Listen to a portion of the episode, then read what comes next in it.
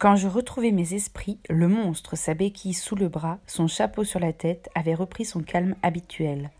Tom gisait, inerte, à ses pieds, mais le meurtrier, sans se soucier de lui le moins du monde, essuyait paisiblement son couteau ensanglanté sur une touffe d'herbe. À part cela, rien n'était changé.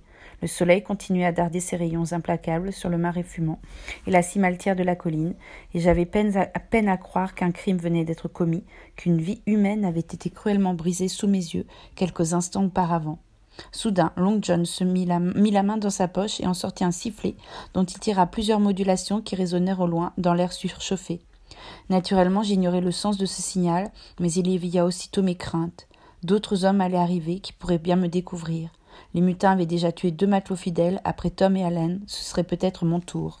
Aussitôt, je commençai à me dégager du fourré pour regagner le plus vite possible, le plus silencieusement possible, la partie la moins touffue du bois.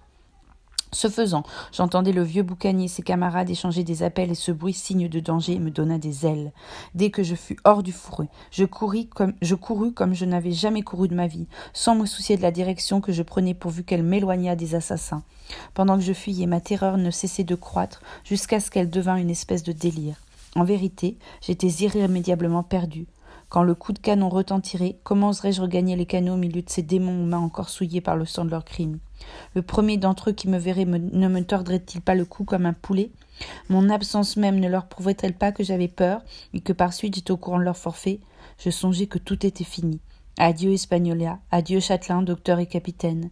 Il ne me restait plus qu'à mourir de faim ou à succomber sous les coups des bandits.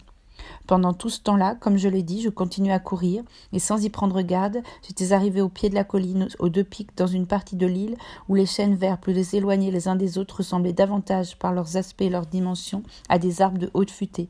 Ils étaient entremêlés de quelques pins qui pouvaient avoir de cinquante à soixante-dix pieds de haut.